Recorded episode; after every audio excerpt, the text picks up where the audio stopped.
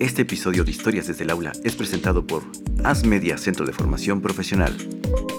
¿Estás cursando el último año de bachillerato y no sabes qué estudiar? ¿Aún no tienes claro qué hacer con tu vida? ¿Has escuchado el llamado de la vocación profesional pero no sabes qué hacer? El tema de hoy, ¿cómo escuchar el llamado de la vocación profesional? Con Gustavo Grayev Sousa. Ya llegó el profe.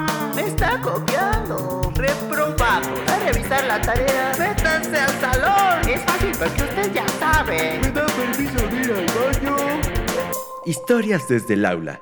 Bienvenidos a este tercer episodio de Historias desde el aula. Soy el profe Galo. Nos encontramos en las aulas de As Media Centro de Formación Profesional, a quienes agradecemos por el espacio. Gracias por seguir con nosotros. No te olvides de seguirnos y activar la campanita para que no te pierdas ningún episodio de este podcast. También ayúdanos a llegar a más personas, compartiendo con quien necesite escucharlo. El día de hoy tenemos un invitadazo de lujo. Él es Gustavo Grayev Sousa, egresado de la Universidad de las Américas como licenciado en diseño gráfico, con máster en teoría del diseño, especializado por distintas instituciones en dirección de centros educativos. Su labor profesional inicia desde los fines de los años 80. Su experiencia docente inicia en el año de 1995, cuando llega a la UPAEP como coordinador del proyecto de la licenciatura de Diseño y Producción Publicitaria, escuela de la cual es fundador. A la fecha, con 21 años en la docencia y la gestión académico-administrativo, ha diseñado y puesto en marcha diferentes programas académicos de licenciatura y posgrado. Ha impartido conferencias a nivel nacional de administración y costos del diseño, filosofía del diseño, ética publicitaria, comunicación efectiva, diseño e identidad corporativa, dirección y gestión publicitaria, comunicación organizacional y branding. Actualmente y desde hace seis años es director general de Asmedia Centro de Formación Profesional, teniendo como principales responsabilidades el cumplimiento de la misión y visión estratégica de la institución. Además, apoyar a la administración, gestión y vinculación de los programas académicos de televisión y producción audiovisual, diseño y producción multimedia y consultoría y gestión de imagen. Como actividades extraacadémicas, fue ocho años conductor del programa en vivo dominical Foro. Cubrió noticieros y fue conductor exclusivo del programa Solo para tus ojos, programas producidos por Televisa Puebla. Bienvenido Gustavo Greyev Sousa. El tema de hoy vamos a hablar sobre la vocación profesional. La vocación es como un llamado, es algo interno que para nosotros es una búsqueda que desde que nacemos necesitamos saber cuál es nuestro propósito en la vida. Ese llamado de vocación va ligado con nuestros talentos y con lo que nos gusta hacer. Pero queremos saber un poco más allá, ¿no? ¿Cuál es esa importancia del llamado de la vocación profesional? Gustavo, ¿cómo, cómo definirías tú ese llamado de vocación profesional? Carlos, antes que nada, este, muchas gracias por la invitación a este proyecto tan interesante y tan importante que estás este, llevando a cabo. Y para mí es un honor, un gusto y un privilegio. Gracias, también un honor para nosotros tenerte aquí. Estar aquí. Y, y bueno, un poquito voy a comenzar con, con eh, estas preguntas que hiciste al principio, encarnan perfectamente mi propia vida, ¿no? Uh -huh. eh, para que todos lo sepan, eh, yo cuando era muy chico, y, sí. y, y, me faltaría tiempo para poder contar todos Abarcar los detalles, todo pero yo de chico, lo primero uh -huh. que, que, que, me vino a mi mente y de lo que yo quería hacer con mi vida era ser biólogo marino. ¡Wow! Yo, yo amaba los tiburones, sigo amando a los tiburones sí, sí. de toda la vida, soy coleccionista y, y, y, me gusta mucho todo lo que gira alrededor de estos bichos. Y bueno, no, no sé de dónde vino la influencia, la verdad, pero... pero era tu inquietud primaria. Era, era mi inquietud primaria. Y creo que lo que me pasó a mí le pasa a la gran mayoría de las personas, de los jóvenes hoy en día y además históricamente. Sí. Mira, lo que buscan los papás, en nosotros, eh, sus hijos, siempre es tratar de, de, darnos lo mejor. Sí. Yo siempre he pensado que la mejor inversión y el mejor patrimonio y herencia que nos pueden dejar los padres es la educación, la formación, sí. porque los bienes van y vienen. Exacto, no, eso no eh, importa, no tiene que ver el dinero con, no, la realización si no personal. Si ¿no? estás preparado, te pueden heredar un imperio y lo pierdes. Exactamente, sí. Este, pero esto se vuelve inversión en la medida en la que tú te realizas en él. En sí. Sí, eh, eh, más adelante vamos a ver unos datos que traes sí, tú ahí muy interesantes, pero pero uno de cada dos profesionistas no trabajan en lo que estudiaron. Y ese es un dato Muy fuerte, ¿no? Muy es, fuerte. es algo que es una realidad que estamos viviendo y venimos arrastrando de, de- de muchos siglos, ¿no? Ni siquiera de años, de siglos. ¿no? Sí, y eso es algo muy interesante que debe ser un foco de alerta y que eh, puede servirnos para reflexionar. Sí. Fíjate, entonces a mí me pasó lo mismo que a muchos seguramente se van a sentir identificados. Cuando mis papás escucharon que yo quería ser biólogo marino, me dijeron, híjole, pero de eso ahorita, te estoy hablando además de los años 70, Ah, Del tiene siglo pasado. ¿sale? Este, y entonces eh, dijeron, ¿por qué no te dedicas mejor a eso como un hobby y estudias alguna otra cosa? Ellos preocupados porque en mi desarrollo profesional tuviera yo cierta, digamos, certidumbre de, de- una realización. Tener una base firme, ¿no? Como dice, construye tu casa sobre la roca para que dure, ¿no? Así es. Eh, esta, esta batalla siempre ha sido de los papás del yo me siento menospreciado porque no valoras lo que a mí me Mm. importa, lo que yo quiero, ¿no? Y esa es una batalla real que tienen los jóvenes todo el tiempo, ¿no? Sí, por un lado, la preocupación legítima de los papás Sí. eh, de tratar de encaminar a, a los hijos a que tomen buenas decisiones. Este, y por otro lado, efectivamente, eh, a partir de esta preocupación, la frustración que tiene el joven Exacto, por no dejarlo ser o hacer lo que quiere hacer en su vida. exacto. Entonces, pasó el tiempo y dije, ok, lo segundo que quise ser, eh, llegado ya cercano el tiempo para elegir eh, una profesión, era ingeniero, este, diseñador industrial. Oh. Pero en aquellos años, estoy hablando nuevamente principios de los ochentas. ¿sale? Del siglo pasado, no había muchas escuelas que lo es- no es tuvieran. tanto, no es tanto, ¿eh? Como creen. Este, y entonces eh, yo llené la solicitud para, para no, no estaba yo, soy para que lo sepan, y allá tienen su casa de Veracruz. Ah. Eh, Nací en el estado de Veracruz y, y mi vida la, la desarrollé Gracias, en. Jalapa, Veracruz. Entonces, pues, Bonito lugar, bonito lugar. Muy bonito y ahí están todos invitados, tienen su casa. Muchísimas gracias. Este, no, no, no había esta licenciatura por ahí, entonces lo había en otro estado, llené los papeles, pero en aquel momento teníamos solamente a Correos de México. No, no había No había internet, no había, internet, nada, celulares, no había sí. absolutamente nada. Es más, si me preguntas hoy cómo me enteré de, de dónde estaba esta carrera, hoy no me acuerdo. El asunto es que llené las- los formatos, los mandé por correo y llegó el momento de tomar la decisión de estudiar en una universidad y, y, pues no, no me regresaron los papeles. Entonces yo iba a inventar el año sabático, ¿sabes? Porque dije, bueno, pues como no me contestaron mientras me espero, ¿no? Pues, y, me, y me dijeron no. Quiero lo mío, me Es- espero hasta que esté. Y los papás dijeron no. En Puebla tienes familia, tenía yo primos y un hermano estudiando en Puebla. Y me dijo, mientras te vas un semestre a estudiar a, a Puebla y ya si regresa el formato, la, la te llamen para solicitud y que te llamen, pues entonces vas. te cambiamos. Y así fue como yo llegué a, a la ciudad de Puebla, llegué a la universidad y en aquel momento, como yo sabía que iba a ser un solo semestre, Sí.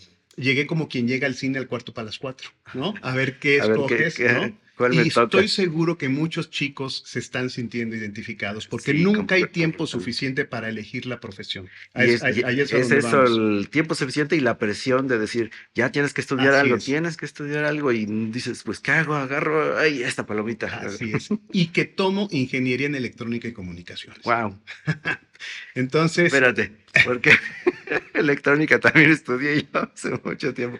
Entonces, como que me estoy reflejando, digo, ay, acá hay un espejo, perdón, estoy identificando un Bueno, poquito. Mira, yo estudié cuatro años, este, cuatro semestres, dos años ingeniería en electrónica y comunicaciones. Cuando, Ajá. porque terminando el semestre me dijeron, mira, estás aquí a tiro de piedra, por ahí ya no pienses en irte más lejos, Exacto. intenta otro semestre. Y cuando yo dije, ya no me voy a ir a estudiar diseño industrial, Sí, entonces, eh, pues, a- de alguna manera me resigné y, y de repente que modifican el programa de estudios que era artes gráficas a diseño sí. y dije, esto me gusta. Entonces me asomé, me cambié de carrera y terminé mi carrera como diseñador. Re- ¿Por qué platiqué esto como antecedente cuando tú dices cómo vislumbrar el tema de la, de la la vocación? Porque yo creo que lo que acabo de platicar le pasa a mucha gente. Es muy difícil, pero para mí la vocación tiene que ver un poquito con identificar, ya lo, ya lo definiste tú, Sí. pero un poquito cuál es tu pasión, ¿no? ¿Qué es lo que te apasiona hacer en la vida? Pero algo, algo después- que, que- que no te cueste, ¿no? Que, que disfrutas realmente. Que, que, que entiendan los que nos están escuchando y viendo Sí, por el concepto pasión lo que quieran, porque la palabra de suyo, el concepto es tan poderoso que desde Sí. que lo pronuncias te llega, ¿no? O sea, cuando tú eres apasionado en lo que sea, ahí hay algo muy importante. Lo segundo, Sí. que me parece que es importantísimo, es contrastar tu pasión con las aptitudes. Es decir, puedo, ¿Para qué soy tengo bueno? madera para desarrollarme en eso, Sí. ¿sale? Y la tercera sería la actitud con la que abrazas o tomas esto. En los datos que, que- que vamos a ver más adelante creo Sí. que se va a entender un poquito eso. Pero la pasión es eso, es aquello que finalmente gira en torno a tu vida, no te cuesta trabajo pensar, hacer y de repente te das cuenta que estás inmerso en este mundo. Puede ser la música, puede ser la arquitectura, puede ser la- lo que quieran, pero ese es, esa es la pasión. Entonces, eh, la vocación tiene que ver con, con esto que traes tú, que naciste como Ajá, par, exactamente, ¿no? con, con tu identidad, ¿no? con- Porque- que viene con tu identidad. Tú tienes una misión, algunos le llamarían en la vida, y tu misión está aquí, Exacto. ¿no? Eso es para lo que fuiste creado, ¿no? para lo que fuiste creado, ¿no? Y que muchas veces estas preocupaciones de la sociedad, de los papás, eh, nos alejan de ella. Y tristemente, además de que nunca hay tiempo suficiente para elegir la profesión, Exacto, ¿no? ciertamente empiezan a pensar en qué tipo de profesión o carrera me va a dar el recurso económico para que yo pueda hacer lo que quiera con mi vida. Y de Y a veces, vez a veces caemos en un, un error de que esto me va a dar dinero para después hacer lo que a mí me gusta. Y es un error garrafal, ¿no? Que dices, no depende tus sueños del dinero, de, de las cuestiones ec- materiales, ¿no? Sí, no, hay dos cosas. Hay un dicho muy eh, duro, digamos, pero contundente que dice, hay gente que es tan pobre, tan pobre, tan pobre que lo único que tiene es dinero, ¿no? Exacto, ¿no? Es decir, el dinero Sí. definitivamente, y hay un debate ahí, el dinero no da la felicidad, No lo- ¿no? Y por otro lado, eh, cuando tú piensas en estudiar o desarrollarte en algo para obtener el recurso y con ello tener una mejor vida, hay Sí. gente que se la pasa muy infeliz durante Todo toda su vida, que tiene la capacidad, sí, que tiene la aptitud, sí, pero eso no lo hace feliz. Exacto. Y eso es tristísimo y ahí es donde vienen también las excepciones y muchísimas cosas, ¿no? Eh, el trabajar en algo que no te gusta tarde o temprano, te Sí, cobra la factura. Exactamente, ¿no? Te, te desgasta, ¿no? Por eso, unos números que tengo acá que estás mencionando, por ejemplo, dice, según el INEGI en el 2020, la situación sanitaria que nos, que nos modificó a todos el ritmo de vida, pues hizo que un 54% de estudiantes abandonaran la universidad. Esto fue por algo sanitario, pero de todos modos, la convicción que hubieran tenido en su vocación los hubiera hecho mantenerse, ¿no? Así es. Según la este, Organización para la Cooperación y Desarrollo Económico, en el 2020 también, 82% de los mexicanos entre 25 y 64 años pues no cuentan con estudios superiores. O sea, no tienen un sueño al cual, al cual este, ir, ¿no? O, a- o algunos lo encuentran su sueño a lo mejor vendiendo tacos, ¿no? Como decías hace rato, ¿no? Hay es, gente que es. estudia y se dedica a vender tacos porque es lo que le da para comer. Así es. Entonces cambian su sueño, o si era su sueño vender tacos, pues está perfecto, ¿no? o sea, Así tam- es. también es eso, ¿no? También hay otros datos que dicen que en México, dos de cada diez jóvenes con edad para estudiar a nivel superior pueden acceder a una educación universitaria. O sea, también está la cuestión económica, que sí es un- una cuestión que dices, chin, me, me friega como ser humano el no tener la posibilidad, las, las herramientas o, la, o la sustento, el sustento para poder estudiar. Ujú. ¿no? Que son datos. Pero la, la, la cuestión de la vocación está dentro de ese, ese impulso, que a lo mejor no tengas dinero para hacerlo, pero lo logras, ¿no? Hay gente que sin dinero ha logrado cumplir sus sueños, cumplir su vida, ¿no? Que es ahí donde, donde quiero enfocar más es- este asunto, ¿no? O sea, ¿cuántos problemas hay a nivel este, socioeconómico, por regiones? Lo que decías, no, no pude estudiar en Veracruz, pero me tuve que ir a otro estado. O sea, hay muchas cosas que afectan tu decisión para estudiar, que la única que te puede dar la fuerza para lograrlo es la vocación. Es la vocación, es la pasión. La pasión, Es, ¿no? Como es- es- sí. es hacer un esfuerzo. Hay otro dicho que dice por ahí que si las cosas que valen la pena se hicieran fácilmente, cualquiera las haría, ¿no? Exacto, ¿no? Eh, yo creo que eh, las personas que tienen muy claro, y tristemente son muy pocas, ¿no? Yo conozco en estos casi 30 años dedicado a la, a la educación superior, eh, pues me ha tocado conocer generaciones desde los 90 hasta el día de hoy y han Sí. cambiado dramáticamente, ¿no? Sí, Eh, y, y de cada una de las generaciones siempre hay uno o dos chicos que desde chicos sabían y te dicen y son extrovertidos y agarran y participativos desde el primer semestre. Y dices, este Sí. no tiene problema. Este ya la hizo. Hay después un grueso, digamos, en la generación que más o menos tienen una idea de lo que quieren, pero apenas como que se van a encontrar en la profesión una vez que, que- que tomaron la decisión de, de- de estudiar la carrera.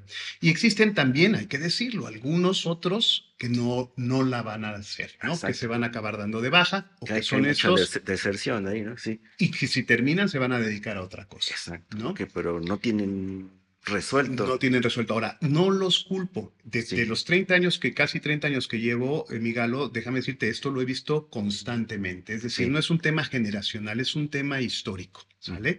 Sí. Muy pocos son las personas que desde chicos tienen esta convicción, tienen claramente su pasión definida Sí. e incluso definida su vocación. ¿Sale? Y esos, esos no vale la pena hablar porque esos les está yendo súper bien y les va a ir súper bien, ¿no?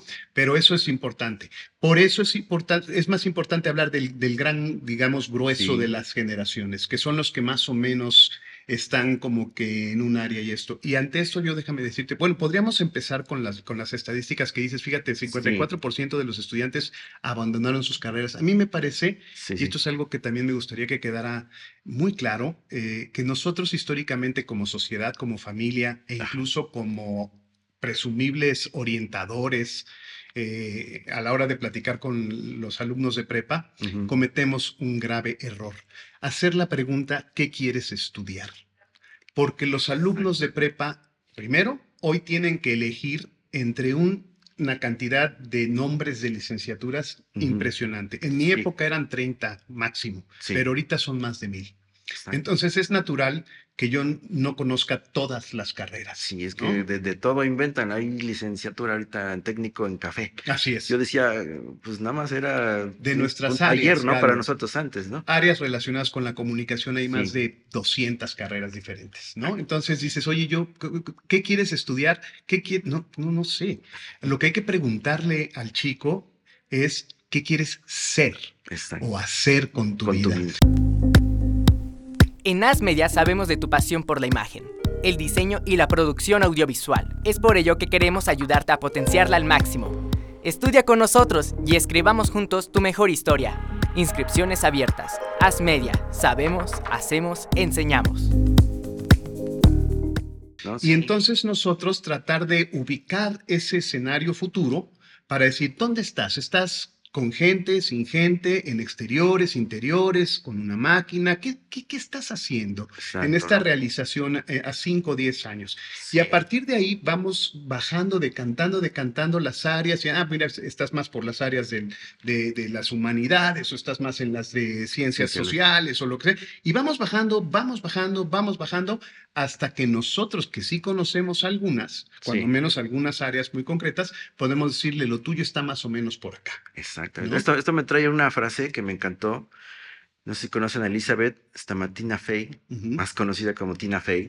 Es actriz, es comediante, escritora, guionista y productora. Ella nos dice, dice, dicen que nacemos para hacer algo, pero ¿cómo saber que ese sea algo? ¿Qué pasa si elijo algo incorrecto? O si elijo lo de otra persona. ¿no? Dice al final, quedas atrapado, ¿no? O sea, esta, esta realidad en que a lo mejor yo estoy eligiendo lo que mis papás me están diciendo que voy a elegir, por eso dice ahí, ¿no? Eliges lo de otra persona, o seguir con la con la familia, ¿no? Que dices, es que todos son doctores y queremos que tú seas doctor, El ¿no? linaje, ¿no? Ándale, el linaje de la familia, ¿no? O simplemente escogí algo que realmente no es lo mío. Entonces, esto que estás diciendo, er- ir segmentando, realmente deberíamos de arriesgarnos, entrar, estudiar algo y poco a poco, como hiciste tú, ¿no? Yo entré a esto, al otro y ir escuchando, ¿no? A qué es lo que te está llamando, ¿no? ¿Cuál de todas, ay, perdón, cuál de todas estas llamados es tu vocación? No tu profesión, no, no la carrera. Así es. Así es, todos estos datos de deserción y muchas cosas, además de los temas económicos, mira, cuando un chico elige una carrera en vez de ponerse enfrente del espejo y reflexionar esto que hemos platicado, Sí. eh, suelen, por ejemplo, desesperarse. ¿no? ujú, A, a mí me ha llegado chico, chica, con, con papá y mamá diciendo es que yo quiero ser conductor. Yo le digo, bueno, mira, para ser conductor no necesitas estudiar ni tres ni cinco Sí. años una carrera de comunicación. Ujú. Hay cursos, talleres, los mismos medios tienen sus propios mecanismos en donde Exacto. te desarrollan Sí. y en seis meses estás, eh, si sí tienes talento, Ajá. ¿no? estás, eh, Estás haciendo lo que, de lo que quieres. exacto. Y les pongo ejemplos muy concretos y, y además eh, indebatibles, ¿no? El Ujú. primero es eh, uno muy concreto. A ver, hay programas infantiles en donde hay chicos que lo hacen extraordinario, Sí. ¿no? Y dices, oye, este chico de 12 años, de 13 años, de 9 años, no tiene una carrera en comunicación y es un excelente conductor o excelente conductora. Ajá. ¿no? Hay veces que eh, un- en la parte de deportes que le gusta a mucha gente, Sí. un jugador profesional en cualquiera de los deportes termina su carrera y a los seis meses lo vemos conduciendo un segmento en un programa informativo y lo hace perfecto. Perfecto, sí. y no tiene una carrera. eso, exacto. ¿no? Entonces hay dos cosas aquí, digamos, como conclusiones parciales. Ujú. Eh, la primera, hay que ser muy honesto nosotros eh, que recibimos estas inquietudes y decirle, mira, si, si verdaderamente tienes muy claro qué es eso, no necesitas Sí. estudiar esta carrera tres años ni cinco años. Y algo que yo le digo a la gente y que también ya lo comentamos, Galo, es Sí. la universidad no es para todos y no tiene que ver con dinero, Exacto. ¿sale? Eh, si los chicos de prepa ven a la universidad como la continuación de una educación formal, que se vayan olvidando de eso. Sí. Yo tengo amigos generacionales que a algunos les pasó esto que estamos platicando hoy. Ujú. Estudiaron un semestre, dos semestres, dieron vueltas de una carrera a otra y finalmente no terminaron. Y hoy son personas de bien, son personas realizadas, algunos son comerciantes, otros son ¿sí? personas que pusieron su propio negocio a los trancazos, si tú quieres, antes de que se pusiera de moda todo el emprendedurismo Sí. pero son personas felices, felices y no tuvieron una carrera.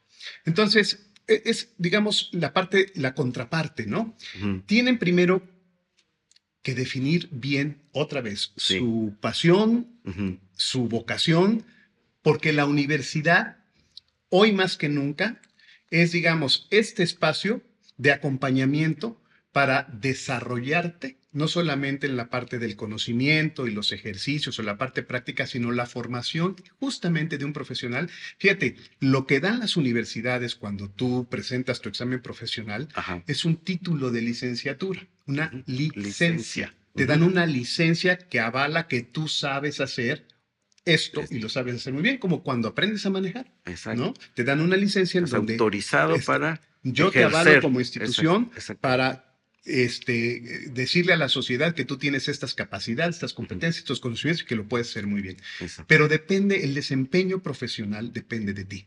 Exactamente. Entonces, si tú nuevamente estás en el lugar que te corresponde, tú no vas a tener jamás un problema para conseguir trabajo, ¿no? O para ge- ser generador de trabajo. Pero si lo estás haciendo equivocadamente porque mis amigos están haciendo esto porque yo he visto que los médicos ganan mucho dinero porque los Por abogados ¿no? dices ahí vas a ser muy infeliz y seguramente vas a formar parte del porcentaje de desempleados o de los que hacen otra cosa que no Exacto, la parte que decía el- esta, esta actriz, ¿no? Así es. Eh, tomo la, el- la vocación de alguien más. El proyecto estoy de alguien más. equivocando, ¿no? Así sí, es. estoy, estoy errando en eso. Entonces vamos a definir un poquito más, yo creo, esta vocación, lo que estamos hablando tiene que ver con el quién soy yo, Así es. ¿no? O sea, quién soy yo a partir de muchos puntos, ¿no? Que viene desde nuestra historia, como lo que nos contaste, ¿no? Al principio, realmente yo nací acá, soy esto. Ahora sí, para que lo, lo pongamos como por puntos, ¿no? A seguir, a lo mejor no como receta, porque no hay una receta para No seguir. ¿no? Pero sí es, ¿quién soy yo a partir de mi herencia familiar? mm, ¿Dónde me ubico? Ujú. ¿Dónde estoy yo ubicado? Los gustos que yo tengo, que son múltiples gustos, porque nos contaba la, la entrevistada de este pasada, este Lucy Sam, yo tengo muchos, muchas pasiones, pero mi gran pasión es esto, ¿no? Ujú. Poder comunicar a través de la voz. Entonces podemos tener muchos gustos, pero de esos definir lo que decías, ¿no? ¿Cuáles son esas habilidades que tengo? De todos los gustos que tengo, ¿cuál de- para todos esas tengo mayor habilidad y tengo mayor afinidad, Así es. ¿no? Antes de, de- por eso yo decía, primero identifiquen la pasión, Sí, después saber si yo soy competente para eso, es decir, si yo tengo aptitudes, porque fíjate, algo que también casi nadie se pregunta, pero esa es una pregunta bien importante que deberíamos hacer, no es que puede hacer una profesión por mí, es- ¿sale? Es yo que puedo hacer por la profesión. En As Media sabemos de tu pasión por la imagen, el diseño y la producción audiovisual. Es por ello que queremos ayudarte a potenciarla al máximo. Estudia con nosotros y escribamos juntos tu mejor historia. Inscripciones abiertas. Haz media. Sabemos, hacemos, enseñamos. ¿Sale? ¿Cómo puedo yo sumar a ese posicionamiento y a esa necesidad social Sí. que se tiene sobre una profesión? ¿Sale? Es decir, por ejemplo, decía eh, tu invitada pasada, mi- la- la- una de mis grandes pasiones es comunicar a través de la voz. Bueno, lo- eh, si ella tiene eh, una pasión por la comunicación y se le da, tiene las aptitudes para comunicar, lo más importante en esta persona será lo que comunica, porque eso construye o destruye.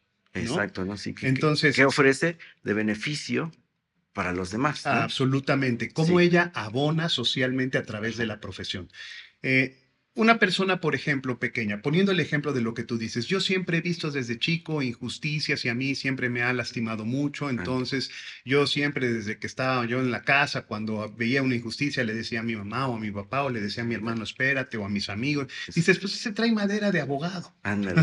¿no? ya está lo, Sí. lo clasifican. No lo vez, sabe, no lo sabe, pero, pero sí es una persona que tiene esa sensi que es muy sensible a los temas de justicia, injusticia, y dices, bueno, yo podría perfectamente, porque es una persona equilibrada emocionalmente, una persona que no es impulsiva, una persona que es moderada, hoy le llaman este, inteligencia emocional, equilibrada y una serie de cosas, pero que además argumenta perfectamente, dices, este, este no lo sabe, porque no puede saberlo todavía, es Exacto, un todavía no niño o puede es un adolescente, ¿no? Sí. pero él estaría verdaderamente realizado porque trae madera, ¿sí?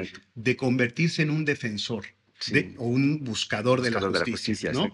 Que la vocación no es que sea abogado, porque esa es la carrera, Exacto, ¿no? Sino que sea defensor de la justicia. Exacto. Esa es la un vocación, espect- ¿no? Es que hasta en las carreras hay un espectro muy amplio, ¿no? Sí, sí, En sí. cualquiera de ellas, ¿no? Yo no quiero ser litigante, dice, no, a mí yo no me quiero enfrentar a este tipo de cosas, yo más bien quiero ser a lo mejor este, de estos de, de los corporativos, Ándale, o, porque- o a lo mejor trabajar en una organización Sí. eh, o en una, en una oficina pública defendiendo los derechos de las Sí, personas. eso, eso identifica que la vocación es única. Aunque tú estés trabajando a la par, que dices, oye, él es abogado, yo también, pero cada uno tiene un motivo muy Distinto. diferente, ¿no? Muy distinto. Y esa es la vocación única para cada uno. Por eso no te podemos dar una receta, pero tú sí sabes quién eres tú.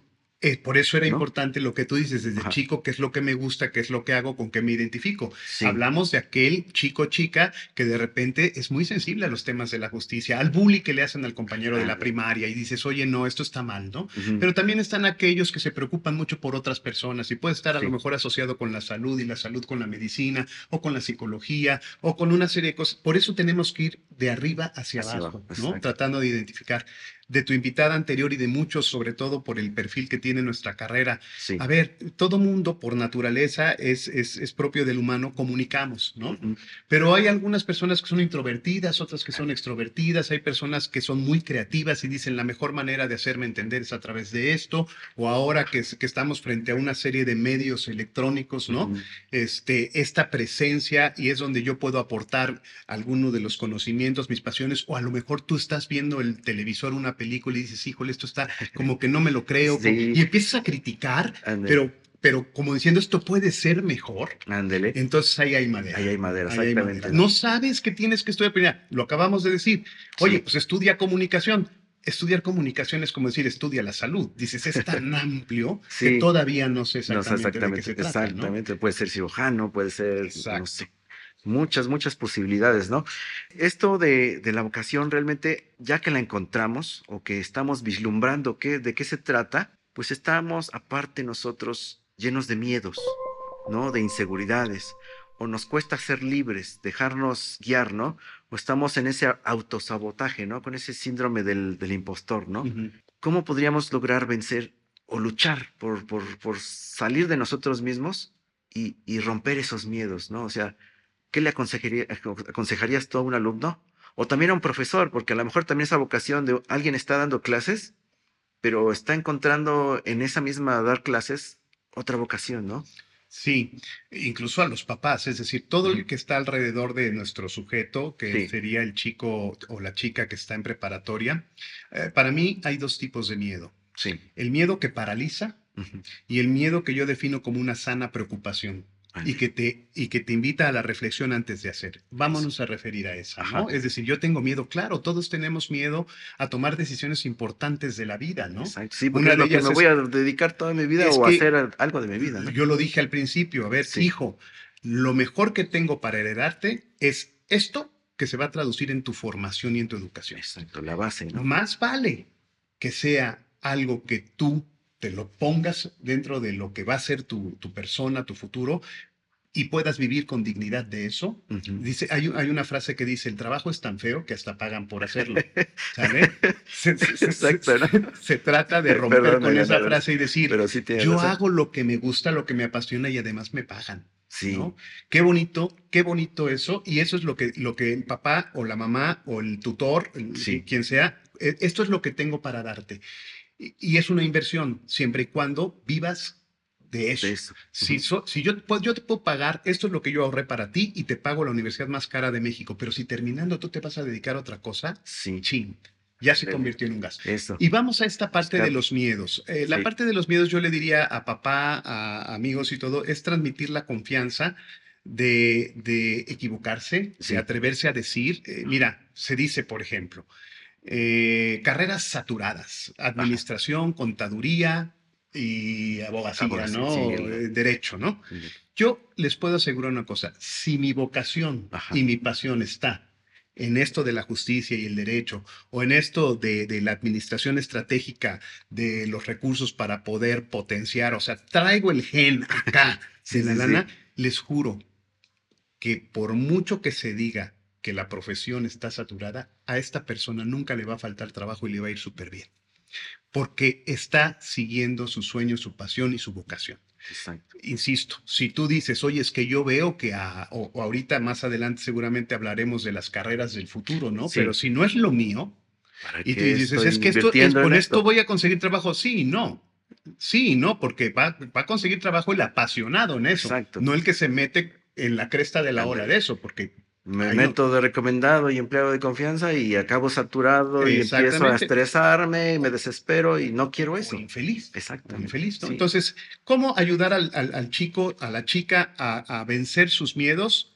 Justamente, primero escuchándolo, después, antes que recomendar, este, hay otro dicho por ahí, ese, ese Sí. lo leí alguna vez en un periódico, presumiblemente un periodista entrevista a un presidente y le dice, ¿qué le recomendaría a usted de ta, ta, ta? Y, Ajá. esta persona dijo, yo no doy consejos porque los tontos nunca hacen caso y los inteligentes no lo necesitan. Lo dijo con otra palabra, Sí, pero obviamente. estamos, ¿no? Sí, no, para Y- nuestro y público, yo soy gracias. un poco igual, es decir, eh, yo no, yo como padre no daría un consejo, yo más bien trataría de confrontar a mi hijo con sus propias ideas y tratar Para de que ayudarlo saque su propia a que saque sus propias, sus propias conclusiones. Y si se equivoca y eh, algunos nos hemos cambiado de carrera y piensan Sí. que se perdió el tiempo, no, es el camino que nosotros debemos seguir para poder irnos encontrando.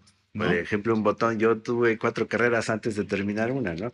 Eh, sí, me metí a electrónica, después me fui a filosofía, porque según yo quería ser padrecito, estudié latín, después regresé y me metí a mecatrónica, y al final la carrera de la que sí me gradué fue diseño multimedia, que estudié aquí en Asmedia. Pero tus pases por las otras carreras te fueron dando madurez, le aprendiste a las es- otras, es a las otras que- parientes y entonces te, te hicieron un profesionista diferente. Yo también, lo decíamos al principio, yo estudié cuatro semestres, dos años de ingeniería y yo era un tipo de diseñador En, en- en- en mi generación bien distinto a los demás. Presumiblemente la ingeniería desarrolla mucho tu pensamiento lógico y analítico, Exacto. ¿no? Tuviste una base antes que, que los demás no y yo todo el tener. tiempo, fíjate, mis, mis profesores tenían una frase ahí que de repente me desesperaba un poco. Siempre fui un, un alumno muy respetuoso, pero tenían una frase y de repente se volteaban y decían, y entonces aquí vemos como de alguna manera, y yo decía, de alguna manera, puta, suena como O sea, esotérico, ándale, como mágico. como dices. mágico, como esotérico. Y yo levantaba la ¿De mano y dónde? decía, ¿de qué manera? Pues sí, ¿De ¿no? qué manera? Porque yo no lo veo. Sí, ¿no? ¿Sale? Sí. Entonces, fíjate, esa es la relatividad de, de las disciplinas, ¿no? Sí. Yo pienso que esta, este desarrollo de mi pensamiento lógico-analítico y esta necesidad de comprender Sí, estaba formada por los años, Los que años estuve en ingeniería. Entonces, para mí no fue un desperdicio, ¿no? Sí. A mí me hicieron un profesionista del diseño distinto a mis compañeros. ¿no? Entonces, todo sirve en la vida. Todo, todo, sirve vida. aprovecharlo, ¿no? Hay que dices, aprovecharlo. Y es ese descubrimiento, ¿no? Como este, puse aquí una frasita, Dios aprovecha nuestros fracasos y nos habla al corazón para dejarnos ver el llamado de la vocación. Así es. A lo mejor suena muy religioso esto, ¿no? Pero realmente la vida o quien quieras que sea el universo, en lo que tú creas, te ayuda, te empuja, te llama, ¿no? Te, te hace llevar a esa vocación, ¿no? Y todo esto se convierte en tu pasión. Sí. ¿no? Y es cuando ya en- enfocamos nuestro, nuestros, nuestra vocación para dejar huella en el mundo, para trascender. Lo que todo ser humano quiere ser es inmortal. ¿Cómo lograrlo? Con tu vocación. Siempre quisimos ser parte de la historia, pero nunca nos imaginamos que lo seríamos de esta manera. No importa el tiempo que hayas perdido, no importa lo que hayas dejado de hacer, importa lo que hagas hoy, importa lo que decidas hoy. Es momento de escribir tu mejor historia. En Asmedia queremos formar parte de ella. Inscripciones abiertas. Iniciamos en septiembre. Asmedia. Sabemos, hacemos, enseñamos. Así es, ¿No? así es, así es. Dar la confianza para que tomen sus decisiones. Mira, hablamos de, de los más cercanos al chico, que son los papás o en este caso los tutores o, o los amigos, ¿no? Sí, Eh, pero también dijiste, oye, maestros, profesores, sí. Galo, la mayoría de las preparatorias tienen la asignatura de orientación vocacional. Y te voy a platicar desde mi experiencia, que ya son algunos años. Sí, Tristemente, bueno, lo normal primero es que el profesor de orientación vocacional no es un sabelotodo de las profesiones. exacto. Es una persona que ayuda en todo caso a hacer esto que estamos nosotros platicando, tratar de, de que el propio chico o chica vaya decantando, reflexionando para saber hacia dónde, hacia dónde se hace. Pero normalmente parte del curso también implica invitar a profesionales de distintas disciplinas, presumiblemente para que hablen de la disciplina y entonces yo pueda hacerle algunas preguntas como alumno. ¿Sabes? Lo que yo he visto es que tristemente esta materia se convierte en una vitrina o un esca- escaparate Escaparate. para que las universidades vayan a vender su proyecto de universidad y no hablan de profesiones. Entonces, eso no les ayuda a los chicos. Si a mí me invitan a hablar de producción audiovisual o me invitan a hablar de eh, consultoría o gestión de imagen o de diseño multimedia o de lo que sea, yo les voy a hablar de la profesión. Yo no les voy a hablar de la escuela. Yo no les voy a hablar de nuestros programas, de nuestras Sí, licenciaturas. ¿Para qué presumir la placa si no? Eso no les interesa, eso Exacto. ni siquiera les ayuda, ¿no? Pero, pero sería yo la excepción. Algunos otros podrán hacer lo mismo, pero la mayoría va a vender la escuela. Y entonces para mí es tiempo perdido. Sí, ¿Sale? Entonces el chico sigue saliendo eh, con muchas, muchas dudas. Entonces, profesor de, de orientación vocacional o profesor de asignatura, porque a veces llevan talleres y estas cosas, sean sensibles. sí. Sean sensibles a los intereses, a las pasiones. Si ustedes detectan esta vocación, impúlsenla, eh, eh, díganle que se, Canalícenla, Hoy, ¿no? hoy todo está en internet, Sí, exacto. ¿no? Entonces, Es tan fácil. no hay pretexto. Sí, no, no hay como. No, no. no hay pretexto para decir, oye, yo, yo creo que lo mío es la comunicación. Pues búscale, maestro. Hay, hay, hay Infinidad, ¿no? conferencias, hay videos, hay blogs, hay, hay, Hay absolutamente. Hay podcast, ¿no? ¿no? Hay podcast, ¿no? El de Galo, el de Galo, ¿no? Gracias por el comercial.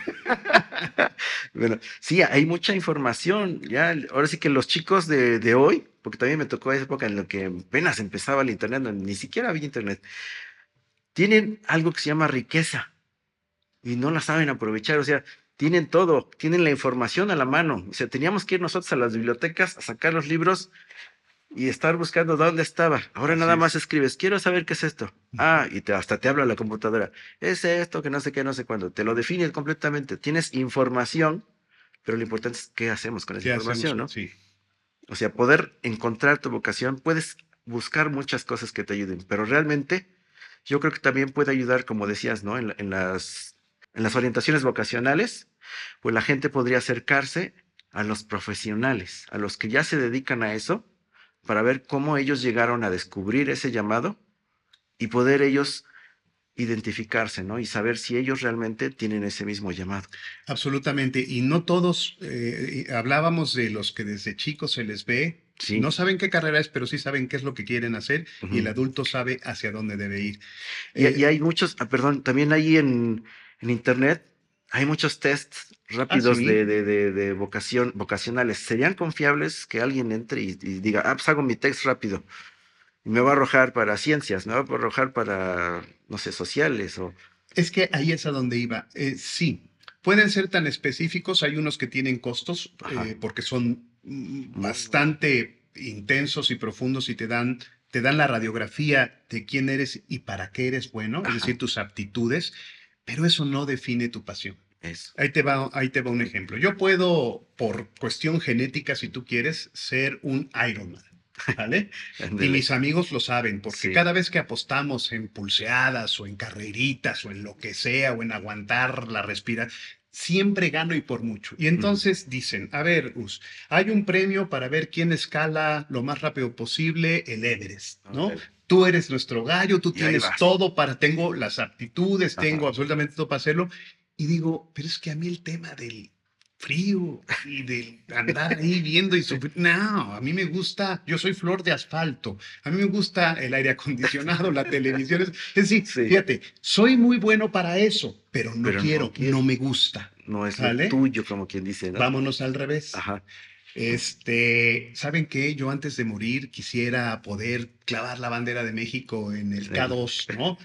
Y dices, sí, señor, pero, pero tienes 56 años, fumas como chacuaco, bebes como cosaco, este, no te alimentas bien, jamás te no. mueves de tu silla. Nada que ver con... Ni lo vayas a intentar. No, porque te No, mueres. Porque aunque te, te lleves, mueres en los primeros 100 metros. ¿no? aunque te llevamos en, el helicóptero, te ponemos allá arriba te y te nos mueres de, de neumonía y Sí, todo. ¿no? ¿Ves? Entonces, fíjese, ahí yo quiero con mucha pasión hacerlo, pero no tengo las condiciones. Exacto. O sea, puse el mismo ejemplo, pero, Pero al revés. Entonces, los exámenes vocacionales, en el mejor de los casos, nos hablan de áreas, nos hablan de cualidades, nos hablan de competencias, nos hablan de ciertas aptitudes, pero eso no necesariamente quiere decir que sea lo que Lo que- yo quiero hacer, Exacto. ¿no? Sí, exactamente. Entonces, sí pueden ser confiables, Sí, te sí van a orientar, se Todo ayudan, te ayuda. van a orientar, pero la decisión es tuya, saber qué es lo que te dedicas, ¿no? Yo respondería, como sería como una especie de contrastar. A ver, tú me dices que quieres estudiar arquitectura. Mira, después de hacer este examen, yo sí te veo el perfil para que lo desarrolles con gusto, ¿no? Eh, tú quieres ser médico. ¿Sabes qué? Eh, tu examen vocacional, entre otros, ya vi que si tú ves una fotografía donde hay una fractura externa y te mareas y vomitas y te desmayas, te digo, tú no vas para médico. Exacto.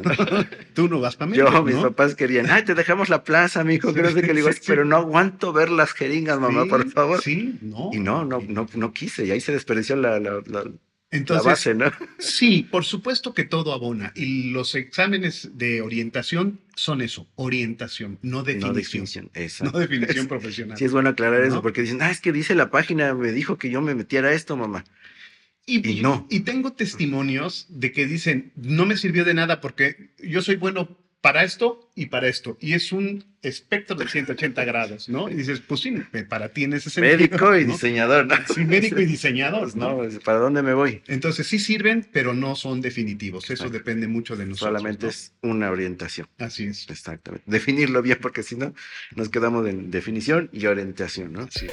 Bien, pues vamos a pasar a un poquito a, a ver un poquito las ofertas. ¿Cómo podríamos ver estas ofertas que hay, las actuales, que están surgiendo? Vino la pandemia, no sé si está bien decir la pandemia aquí en el, en el podcast, porque luego que venían por otros lados, pero bueno, vamos a decirlo, ¿no? Vino la pandemia y pues nos obligó a meternos a todo el mundo en Internet, en las redes, todo online. Y cambió el mundo de las profesiones. Algunas se cerraron, algunas se abrieron y es un nuevo mundo en el que ahora tenemos que ver que algunas profesiones ya son obsoletas y hay muchas nuevas. Hay una lista que tenemos acá, no sé si también puedes ayudar a leerlas, Claro. pero este, pues están, están muy, muy enfocadas todo A la parte a la tecnológica. parte tecnológica. Entonces, como que estamos abandonando ah, y están su- supliendo muchas de esas, este, queriendo suplir, porque no creo que no nos dejamos todos, mucha tecnología de inteligencia artificial que ya hace cosas que otros profesionistas ofrecían como empleo.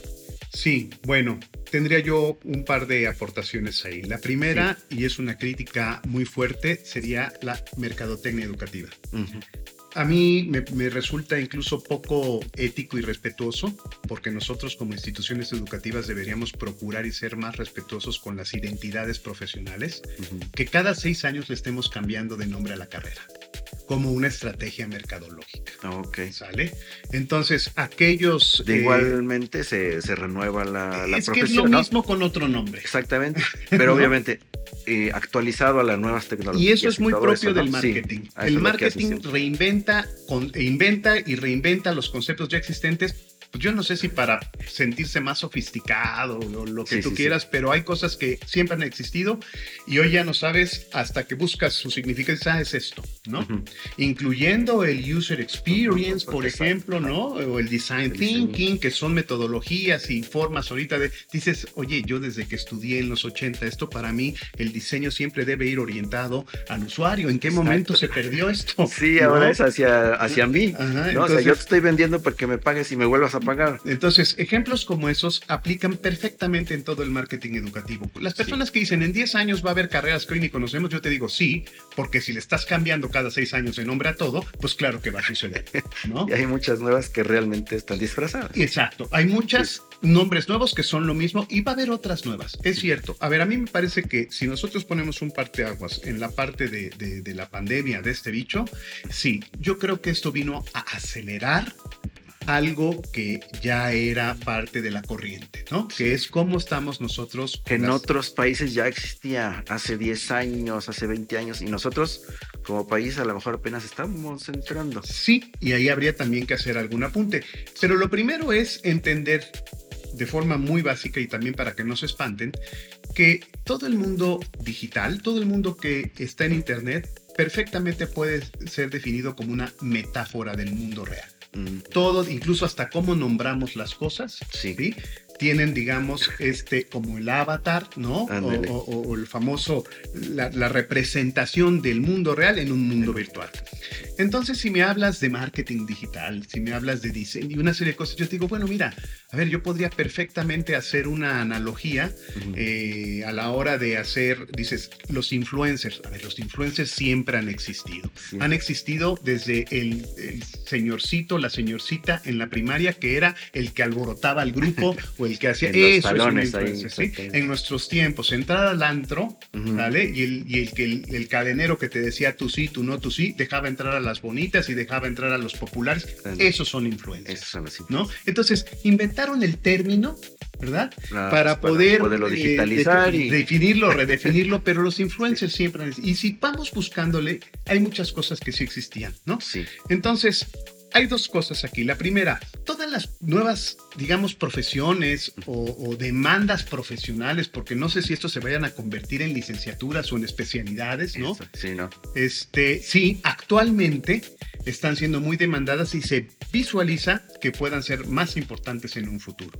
El asunto es que la persona que esté escuchándonos tiene que tomar en cuenta lo que dijimos la media hora pasada. Sí. Es, ok, yo sé que esto es ahí, la medicina o las operaciones o el manejo de computadoras eh, especializadas para hacer operaciones a distancia. Dices, ok, eso, eso se va a demandar mucho. Tengo madera para eso, es mi pasión, Exacto, ¿no? ¿no? Porque si no, solamente va a tirar su dinero y va a ser infeliz, ¿no? Este, yo creo que en general se puede perfectamente encontrar eh, de la vida 3D, por llamarlo de alguna Ajá. manera, su versión en lo digital. ¿no? Y si lo empezamos a ver de esa manera, entonces no nos van a brincar tanto los nombres como experto en blockchain, ¿no? Especialista en inteligencia artificial. A ver, entonces esto es tan dinámico Sí. que quien se llame especialista te está diciendo una mentira, ¿no? Porque Sí. esto está cambiando tan Sí, rápido no puede ser, ¿no? Y que, que- que sí, no, a lo mejor te vuelves especialista en una parte de algo de esto, ¿no? solamente maquilador realmente, ¿no? Ma- O, o creativo, O o, creativo. dentro de este proceso, Sí. o desarrollador, Sí. o algo, ¿no? Desarrollador de software, bueno, eso no es nuevo. Sí, eso ya existe. Eso ya, tiene existe, ¿no? tiempo, ¿no? Ingeniero ambiental, sí, son de las que se van a demandar muchísimo. ¿Por qué? Porque, pues, la huella ecológica, el daño Sí. ecológico, el cambio climático. Pero hablar de esto no solamente es un ingeniero medioambiental. A ver, nosotros desde el diseño industrial podríamos, a la hora de diseñar empaques, ¿no? Ujú. Que Aportar, sea- ¿no? Y no sea soy- bueno para el medio y ambiente. no soy ingeniero medioambiental. Exacto. Nosotros desde la comunicación podríamos apoyar a las organizaciones para que manden mensajes contundentes, o sea, desde cualquier trinchera Exacto. yo puedo abonar al cambio climático. Sí, eso, eso, es, eso es algo importante, ¿no? Porque saber que si estas nuevas carreras o nuevas profesiones van a aportar algo al mundo, Así es. ¿no? O, o si son beneficio para el planeta, o para la Estamos- misma humanidad. Estamos regresando al principio. ¿Qué puedo yo aportar desde mi profesión a la sociedad? ¿no? Seguimos, creador de contenido. Un creador de contenido es una persona inteligente, culta, este, una persona, eh, digamos, Con facilidad de con comunicación. facilidad de comunicación. Sí. O sea, aportador de contenido puede ser desde un abogado, un filósofo, Sí. puede ser cualquier persona que toma estos cursos, si tú quieres, para entender las herramientas, las plataformas, las ventanas y pueda comunicar con facilidad, poniéndose en ser empático, ¿verdad? ponerse en el lugar del otro y entonces perfectamente bajar. Y te pongo ejemplos que no son nada nuevos. Por ejemplo, cómo Estados Unidos a través de sus contenidos audiovisuales ha convertido lo científico en entretenimiento. Ahí tienes la red de canales del Sí. Discovery, del Nat Geo, Sí. del History, ¿no? sí. Y dices, nosotros en México estamos generando ciencia en documentos total y absolutamente ilegibles y abstractos.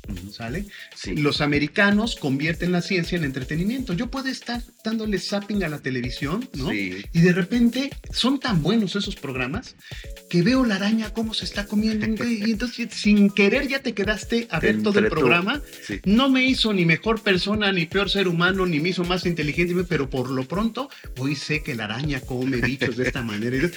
Y es Contenido- interesantísimo. Contenido interesante, pero al fin y al cabo, como todas las redes sociales, contenido para gente chismosa. Ah, sí, o, o simplemente para entretenerme, me Sí, ¿no? entretuve. A ver, esta plática o este Sí. conocimiento que adquirí no sirve ni siquiera en la reunión de cuates con la copa diciendo, ¿qué crees? El otro día vi un programa de cómo las arañas. No sirve tal vez para nada, Nada más pero sirve me para generar conversación en tu Puede ser cafecito. conversación o relajamiento. O Yo estaba muy relajamiento. estresado y me conecté con esto y me sirvió. Puede ser para lo que te sirva. Sí. Pero lo que sí es cierto es que han convertido la ciencia en entretenimiento. Y eso es un gran negocio. Sí. ¿Sale? Es un medio, es un mecanismo generador de contenidos que te puede hacer reflexionar. Hay una serie por ahí que se llama este, libros, eh, grandes libros. ¿No? Ajá. Y entonces te platican doctores en literatura, ensa- eh, pura gente sabia, te platican Sí. Moby Dick, te platican de la Biblia, te platican de los estos libros de la Odisea, del Quijote, que, que para ti era dificilísimo de leer cuando te los dejaban en la primaria, en la secundaria, y te lo platican de tal manera que cuando termina ese programita de media hora dices, yo quiero leerlo. Fíjate qué diferencia Ajá. ver un programa de media hora en donde te hablan de una serie de cosas que dices, no manches, tengo que comprar el libro y tengo que leerlo. Exactamente. Ah, cuando te decían en la primaria, para mañana cuatro capítulos, decías, Ay, no, ¿para qué no lo voy a Qué hacer? no? Entonces, Sí. esta parte de creador de contenido tiene que ver con un perfil que puede venir, como diría este, el chef eh, Gusteau, Justo. ¿no? Sí, Este, Cualquiera puede cocinar. Cualquiera puede cocinar. pero no viene que- un cocinero de cualquier lugar. No. En As Media sabemos de tu pasión por la imagen, el diseño y la producción audiovisual. Es por ello que queremos ayudarte a potenciarla al máximo. Estudia con nosotros y escribamos juntos tu mejor historia. Inscripciones abiertas. As Media. Sabemos, hacemos, enseñamos. El, el talento puede venir de cualquier lado. Exactamente, el ¿No? talento está ahí. Simplemente hay que buscarlo y escuchar el llamado. Así es. Entonces, podemos seguir con Sí, las nuevas este, ¿no? profesiones o oficios que se, u oficios que se están demandando. Yo vuelvo a pedirle a las personas que nos están escuchando y viendo, primero véanse en un espejo, reflexionen, vengan a platicar con nosotros para poder decirles qué es lo que tienen que hacer para que se encuentren a ellos mismos. Y Eso. yo les Sí. decía, eh, para quitar los miedos, regreso, perdóname, unos minutos atrás, Sí, cuando llegan chicos a platicar conmigo solos, a veces, Ujú. es- chicos, chicas, a veces les digo, mira, es natural que tú no, si tú sientes que lo tuyo está por lo audiovisual, por el Sí. diseño, por la imagen, es natural que tú ahorita no tengas los argumentos para convencer a tus papás que te dejen hacerlo. ¿Sabes qué deberíamos hacer los que más o menos dominamos las disciplinas? Darles argumentos a los chicos para que tengan ellos elementos y puedan defender sus ideas Sí. o sus pasiones con sus papás, transmitirles la confianza de que saben lo que están haciendo exacto. y de que si los dejan no los van a Y defraudar. que si hay un futuro para ellos. Absolutamente. Sí. Entonces, esta misma pregunta, ¿cómo ves el futuro de la educación en estos, o sea, no es como que ya definamos algo, ¿no? Pero ¿cómo ves este futuro próximo de, de las vocaciones, de las carreras como tal? yo creo que las universidades, cuando los chicos o las chicas se acercan con nosotros, vuelvo a la parte de la materia de eh, educación vocacional, hay veces que en- dentro del programa les piden a los chicos que vayan a las escuelas y entrevisten Ujú. a profesionales y, y que yo creo que las universidades debemos ser muy responsables, muy Sí. responsables en decir las netas a las personas. Ujú. Yo prefiero... como- Sí, porque como- llegan los papás de, "Pues voy a invertir en tu universidad para que mi hijo estudie y pues cómo defraudarlos o darles algo. Ahí te va, ahí por- te va como pienso y, y yo Sí, no tengo los números duros para demostrarte que nos está funcionando, pero Sí. algo estaremos haciendo bien. bien. Yo prefiero decirle a un chico y a su papá, si quieres esto, nosotros no formamos esto. ¿Vale? O no necesitas la escuela. Sí. Ahora, si lo que quieres es esto y yo te explico el universo de esto y te sientes identificado, entonces sí, Adelante. te quedes con nosotros o no, vas por ahí. pero te voy a ya le, le ayudaste a encontrarse. Exacto. Y, y las personas que deciden estar con nosotros, fíjate, hay un porcentaje importante también dentro de las estadísticas que se pierde alrededor del 50% de la matrícula entre Sí. la generación que entra y los que Los que terminan. Sí, Este, nosotros tenemos un porcentaje mucho más bajo. Es decir, genial. debe ser un poquito porque nosotros no, cuando llegan, no les vendemos la escuela para que se queden por- y, Ujú. y en el primer se- semestre o en el segundo semestre digan ellos, pues no es lo que yo quería. No, Ujú, exacto. hablamos bien, profundo, las veces que sea necesario, con ellos, con ellos y sus familias, y si están convencidos, se meten. Son otros factores los que hacen que en nuestro caso algunos Sí. chicos se salgan, pero es muy bajo, te lo juro, muy sí. bajo el porcentaje de es, no es lo que yo quería, Exacto. ¿sale? Eso, eso está súper genial, que realmente se preocupen por la vocación de quien va a entrar. Es un deber de todas las universidades. Eso es lo que nosotros deberíamos hacer. Rectificar el tema y la relación entre las preparatorias y las universidades para que verdaderamente el espacio de orientación vocacional se convierta en eso, en un espacio de orientación vocacional y no en una vitrina de venta de universidades. Exacto, ¿no? Y aparte el- de la orientación, del orientador que tiene que ser responsable de estos chicos, que los va a, a llegar, a hacer llegar a la universidad, sino ya entrando los jóvenes a la universidad, también los mismos profesores deben estar ori- orientados al cuidado de esa vocación que tiene el alumno, ¿no? Y, y guiarlos a perfeccionar sus, habil- sus habilidades, ¿no? Lo menos es darles la confianza para que sigan adelante. Eh, hoy más que nunca, y además creo que esto no lo hemos comentado, bueno, en nuestras generaciones nosotros competíamos con los compañeros sí, de la ciudad, del estado, si me apuras del país, pero hoy los chicos, las fronteras geográficas están Sí, prácticamente borradas. todo ¿no? el mundo es la competencia. La competencia es feroz. Entonces, con mayor razón debemos tratar de impulsarlos, de transmitirles la confianza para que sigan esa Ujú. pasión, para Sí, que encuentren su decaigan, que, que vocación. tengan Porque es- energía siempre para luchar por ella, ¿no? así es, darles la energía, los elementos y la seguridad para que sigan luchando en ello en vez de decir, tú esto no. Sí, ¿no? Este, pues vamos a, a hacer un pequeño resumencito y un- este, una conclusión de esto porque está súper interesante. Realmente es, es algo que podríamos hablar ahora Toda de esto, la ¿no? tarde fácil. Toda la tarde, pero en resumen, esa vocación es al, quién soy yo, Eh, de identificar lo que me gusta, verificar esas habilidades que tengo y de esas habilidades buscar o hacer comparativa o hacer un, un, este, estudio de cuál de estas habilidades que yo tengo se puede desempeñar en alguna carrera. Así es. es eh, si no, hay personas que antes de dormir y cuando nos despertamos nos preguntamos quiénes somos, dónde estamos, a qué venimos de este mundo, ¿no? Este, pero hay personas que nunca se lo preguntan, ¿no?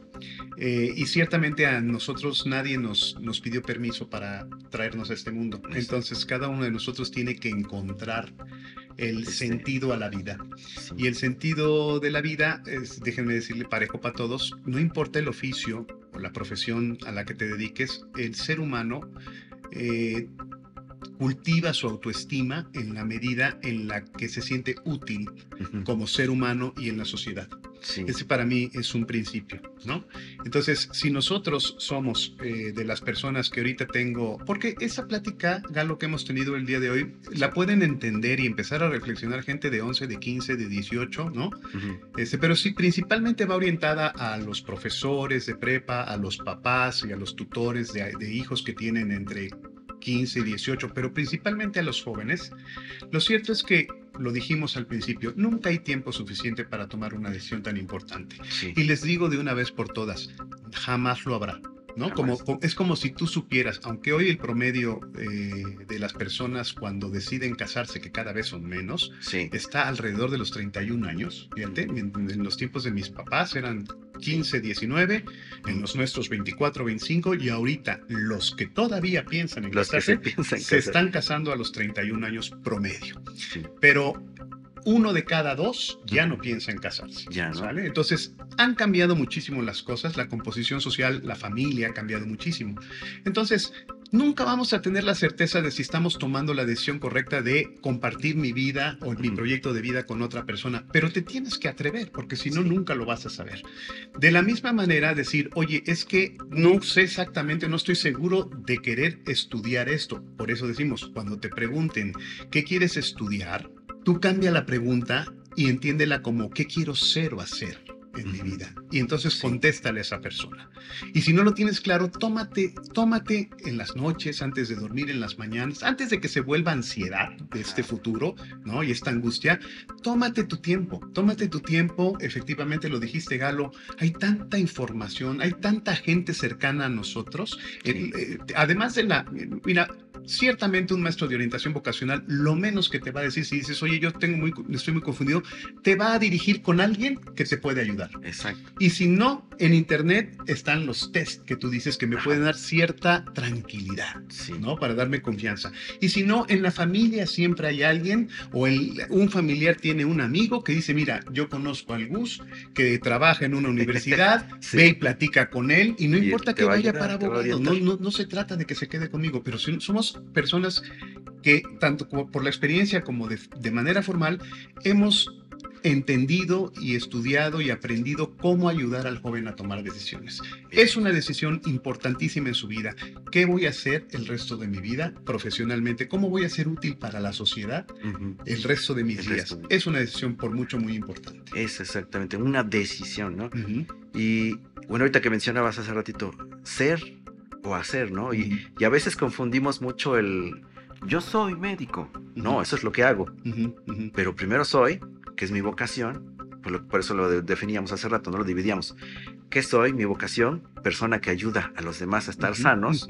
y después es lo que hago. Entonces, tratar de, de- de dif- diferir eso porque a veces, pues el doctor a lo mejor como este el ejemplo de Doctor Strange, ¿no? Que se rompe las manos, ya no puede ser cirujano. Entonces, ¿qué es? Si ya no es eso. No, no, no derrotarse, porque él sigue salvando a la gente, qué chistoso, ¿no? Pero, pero no por la medicina, no por su carrera, sino por su vocación de querer seguir salvando. Así es, ¿no? así es. Eh, lo dijiste muy bien. A ver, una cosa es el título, la etiqueta que voy a aportar, que voy a ser médico, ¿sale? Y otra cosa es qué soy yo y cómo tú ética y profesionalmente defines tu propia profesión. Que dicho sea de paso, las definiciones de las profesiones son tantas como los profesionistas. Una cosa es que nos aprendamos una definición de diccionario o de libro y otra cosa es cómo he vivido yo la profesión. exacto. Pero el que se dedica a, a- a los temas de salud tiene que definirse él mismo como lo que quiera, pero la mayoría coincide en ser procuradores de la salud, por ejemplo, ¿no? Sí. Este, o este, acompañantes y, y personas que disminuyen en, en algunos padecimientos permanentes eh, el dolor y mejor calidad de vida. Entonces son generadores de mejor calidad de vida, incluso hasta para la despedida de este planeta. Sí. ¿no? Entonces, si tú entiendes esto así y eres médico, vas muy bien. Si tú eres defensor de la justicia, si tú eres una persona que busca la, la justicia, entonces eh, eres abogado, pero eres, eh, eh, tu profesión es abogacía, pero tú eres un defensor. De...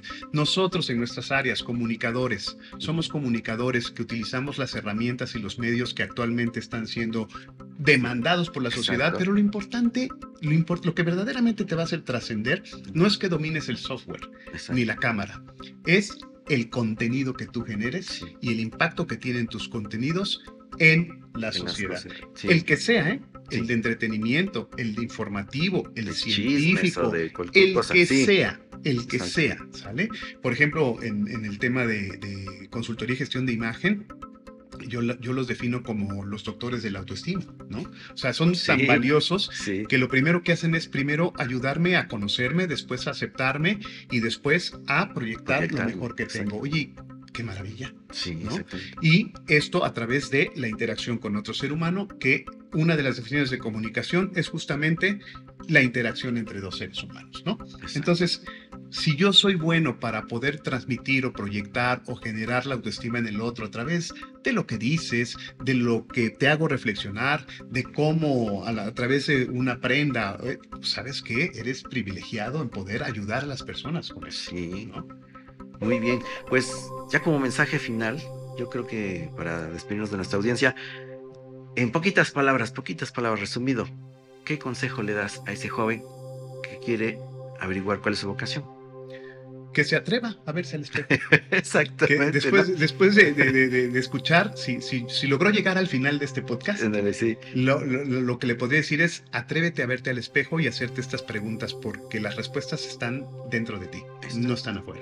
Pues muchísimas gracias por tu presencia con nosotros. Realmente disfrutamos mucho este, este pequeño ratito que estuvimos platicando. Y quisiera pedirte, pues, no sé, proyectos que tiene este, la universidad, ¿Qué- o cursos, talleres, qué es lo que tienen por ahorita. Claro que sí, bueno, todos saben que nuestras tres carreras nos definimos como una universidad especializada en comunicación humana y audiovisual. En Sí. esta están nuestras tres carreras, televisión y producción audiovisual, la primera y con la que nacimos, diseño y producción multimedia, la segunda y consultoría y gestión de imagen, la La tercera. tercera. Pero además de estas licenciaturas, tenemos por supuesto un par de cursos de educación continua, diplomados, que además han sido muy demandados. Esto que nosotros generamos es producto de la demanda que nos hablan pidiéndonos eh, personas con este tipo de preparación. Sí. Y tenemos dentro del área de diseño multimedia y, y todo lo que implica la parte de las tecnologías, un diplomado extraordinario de eh, marketing digital.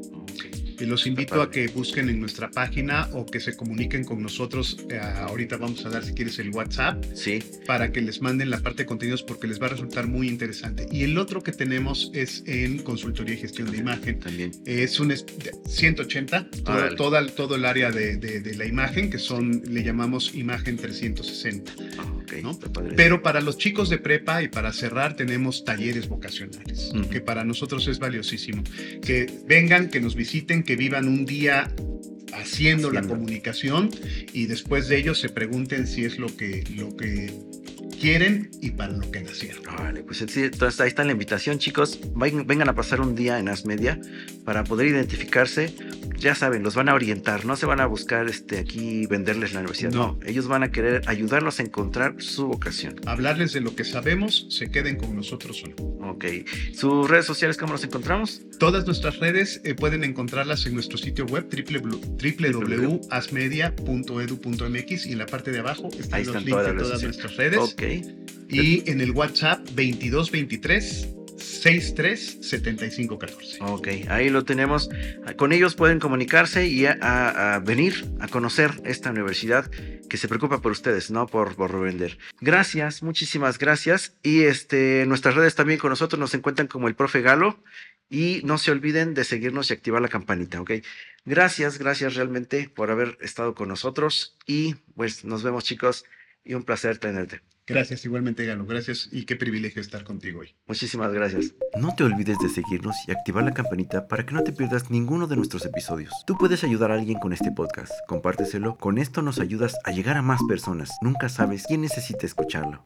Esto fue Historias desde el aula, una producción de El Profe Galo.